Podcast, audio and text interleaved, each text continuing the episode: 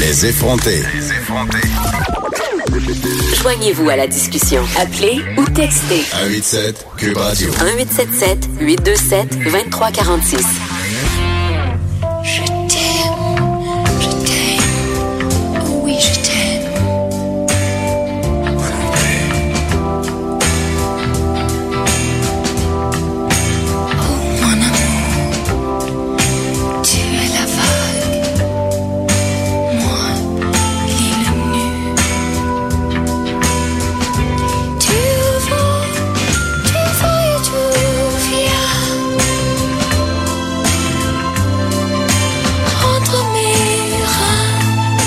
Ah, cette célèbre chanson Je vais et je viens entre tes reins. J'aurais envie d'ajouter Je vais et je viens entre tes reins en m'en sacrant pas mal si t'aimes ça ou pas. Euh, on se demande aujourd'hui avec Mélissa Pelletier, euh, qui est collaboratrice chez Elle Québec et Clin d'œil, en fait, est la rédactrice en chef culture et société. Mhm, qui est souvent avec nous pour nous parler de sujets un peu euh, scandaleux, un peu chauds, on va dire. on parlait de gaslighting la semaine passée. Et là, on se demande, est-ce que les femmes jouissent moins que les hommes? C'est-à-dire, est-ce que la jouissance des femmes Mhm. est moins importante? Et là, dans l'article qui était dans le L de février qui sera bientôt en ligne, on parle même de quelque chose qui s'appelle le fossé orgasmique. Oui. Mais de que c'est que ça mange, ça, le fossé orgasmique? C'est Gabrielle Lisa Collard, une excellente journaliste qu'on aime beaucoup On au L Québec, qui euh, euh, nous a proposé ce sujet-là, le fossé orgasmique, en se rendant compte que dans, lors d'un rapport hétérosexuel, 65% des femmes atteignent toujours l'orgasme contre 95% des hommes. C'est un gros gap.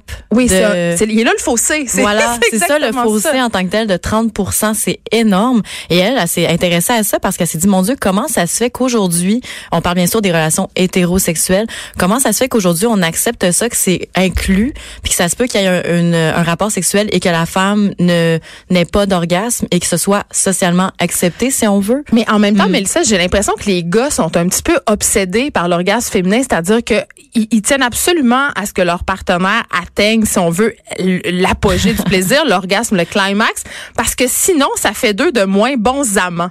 Donc, c'est tourné vers eux, encore une fois. C'est pas tourné vers le plaisir, c'est de se dire, ben, si tu jouis pas, ça veut dire que je suis pas bon. Tu sais? J'ai tellement l'impression que ça dépend des hommes, Geneviève. J'ai tellement l'impression que c'est anecdotique dans le sens où il y en a beaucoup euh, qui euh, ne s'intéressent pas à ça. Il y en a beaucoup qui sont très cool par rapport à ça. J'ai l'impression qu'ils sont très conscients, qu'on a des conversations avec euh, certaines personnes qui peuvent avoir cet intérêt-là, mais d'autres personnes qui vont avoir plus leur, leur, euh, leur orgasme à cœur, si on peut dire ça comme ça. Et il y a beaucoup, beaucoup d'explications qui peuvent euh, nous mener à une espèce de raisonnement par rapport à ce bizarre de fossé orgasmique. Bien sûr, on pense à l'éducation. À l'éducation, je sais pas de quoi ça avait l'air, tes cours d'éducation sexuelle, Geneviève? Ben écoute, moi j'ai un souvenir euh, confus et drôlatique d'un pénis en bois, un très gros pénis en bois sur le bureau de ma prof en secondaire 3, puis il y avait l'infirmière de l'école qui était malaisée sur un moyen temps, Ah, hein, pauvre qui est venue Ah. nous montrer comment mettre un condom pendant qu'on était hilar, évidemment parce que tout le monde était excessivement malade. Que c'est drôle, un pénis. Ah, Ben, on va se le dire. Oui, puis euh, euh, donc évidemment dans mon temps, hein, Mhm. euh, c'était beaucoup axé sur euh, la mécanique, c'est-à-dire les ITS, comment mettre un condom, euh, comment procéder si on veut, là, Voilà. mais peu peu axé sur euh, le plaisir, le consentement évidemment, euh, sur tout ce qui se passe autour d'une relation sexuelle, qu'est-ce qui mène à une relation Oui. sexuelle? Donc euh, on connaît on savait comment déchirer le condom, comment pas le mettre du mauvais côté, mais pour le reste euh, C'est ça, ça restait comme ça. Puis c'est Julie Ouais. Lemay, justement, qui confirme ça. C'est une sexologue qui s'est penchée sur le sujet puis qui se rend compte qu'au niveau des garçons, on parlait beaucoup de la protection, euh, condom, euh, voilà, préservatif. Et pour les femmes, on parle beaucoup de menstruation. C'est souvent ça Mais dont on parle va de parler. tampons, de serviettes tampons, hygiéniques. serviettes hygiéniques. Encore une fois, Voilà. technique. et pilule anticonceptionnelle. Donc, on parle de ça. On parle jamais du plaisir. On parle jamais de ce qui entoure la relation sexuelle. Plutôt ce qui entoure au niveau euh, la relation pénétrative, si on veut. Oui. Il y a d'autres choses que ça. Et euh, il y a Stéphanie, qui est enseignante en sixième année, qui a 39 ans, qui nous dit que elle, longtemps avant de connaître ma propre anatomie, j'étais consciente de tous les dangers associés à la sexualité. Ben oui. C'était évidemment très important, mais ça ne représente pas la vie sexuelle dans son ensemble. Et c'est important de le dire. Mais l'orgasme féminin, c'est assez mystérieux. Mhm. Ouais. Puis Il y a un grand tabou qui, en- qui entoure le plaisir féminin. Et ça, ça date pas d'hier. Mhm. Euh, on sait que à travers l'histoire, la jouissance des femmes, euh, c'était pas quelque chose qui était considéré comme comme positif. Mhm. C'est-à-dire que les femmes qui osaient euh, manifester du plaisir, soit par des sons, par des gestes, lors des relations sexuelles, étaient considérées comme des femmes de moins bonne vertu. Tout à fait, tout à fait. C'est vrai, c'était les femmes de peu de mœurs, hein, Oui. euh, les, les pauvres catins qui aimaient la sexualité. Comment ose-t-elle faire Oui, ça. qu'avoir des enfants? Bon Dieu, bonsoir, ça n'a pas de bon sens. Mais, euh, C'est resté ça dans nos têtes. Oui, ben c'est ça. c'est souvent des, des essais, des, des, des lectures qu'on a pu faire comme euh, Sigmund Freud, tout le monde le connaît, le psychanalyste le célèbre. père de la psychanalyse. Voilà, qui a parti la, la psychanalyse et qui, dans trois essais sur la, la, théorie sexu- Oui. sexuelle, nous dit que le plaisir clitoridien serait masculin et immature, tandis que l'orgasme vaginal, les femmes qui atteignent l'orgasme vaginal seraient vraiment des femmes matures. Je suis contente que tu ailles là parce que euh, bon, évidemment, euh, le plaisir féminin, c'est tabou. On est encore super mal à l'aise de Mhm. parler euh, de l'orgasme féminin, de masturbation. Il y a pas beaucoup de filles qui sont à l'aise avec le fait de Tout dire qu'elles se masturbent, alors que les gars, eux autres, c'est comme, ben oui, puis c'est comme convenu qu'ils le font. Ben, c'est un peu comme se brosser les dents. exact. hein, c'est hygiénique. C'est euh, hygiénique. faut que Voilà. jeunesse se fasse. Écoute, Ben oui. euh, puis on parle de, de pénètre d'orgasme clitoridien, d'orgasme vaginal, puis il y a quand même une grosse pression euh, pour les filles de se dire premièrement, il y a eu tout le débat là, suis-je vaginale, suis-je et on a prouvé que en fait, ça avait pas vraiment de rapport, t'es ni un ni l'autre, tous les orgasmes seraient liés entre guillemets au clitoris. Donc puis il y a pas beaucoup de filles qui sont capables de venir, passez-moi l'expression, par le vagin. Mhm. Sais, C'est à peu près 25 à 30% selon des études. Bien sûr, je pense qu'il y en a beaucoup qui ne se connaissent pas et qui n'ont pas atteint parce qu'ils sont moins à l'aise avec leur corps. Et c'est une des explications et là tu veux dire parce qu'elles ne se masturbent pas, n'ayons pas peur des mots? Qu'elles ne se masturbent pas, mais aussi qu'elles ne se connaissent pas, qu'elles ne savent pas nécessairement ce qu'elles aiment au lit. Ils vont pas nécessairement être à l'aise de le dire parce pour plein de raisons, dont premièrement, il y a une vision pornographique souvent de la sexualité. Arrête donc. Il y a quand même beaucoup d'hommes qui vont aller faire leur éducation en ligne, qui vont Beaucoup de aller femmes aussi. Beaucoup de femmes aussi, absolument. On les on les enlèvera pas du, du tas. Et euh, en fait, cette vision-là, d'espèce de côté très euh, spectaculaire, très intense, très euh, poupée, euh, qui répond à tous les désirs, ça peut affecter la vision autant du côté de l'homme que la femme. Et Est-ce que tu penses qu'on se regarde faire quand on fait l'amour, c'est-à-dire au lieu d'être dans le moment présent, de vivre les sensations, on, on- on a comme un, un pas de recul puis on, on dit ok, euh, est-ce que je pense à mon ventre, est-ce que comment je parais, est-ce que j'ai l'air d'une trop cochonne si je fais des sons, tu sais, on est beaucoup en train d'intellectualiser la chose là. on peut vite devenir self-conscious, c'est sûr que oui. Puis il y a une, euh, une journaliste qui s'appelle Myriam, 26 ans, qui nous dit que elle, euh, elle était très très consciente de son corps, des positions de, de- de- qu'elle prend, Hey, quand des tu bruits qu'elle là, fait. tu capotes. C'est c'est sûr que oui, c'est sûr que oui. On parle même pas justement de la vision du corps après l'accouchement quand euh, le chum a pu voir sa blonde dans d'autres euh, circonstances, euh, le désir, tout ça, c'est Oh, mais c'est vraiment un autre sujet.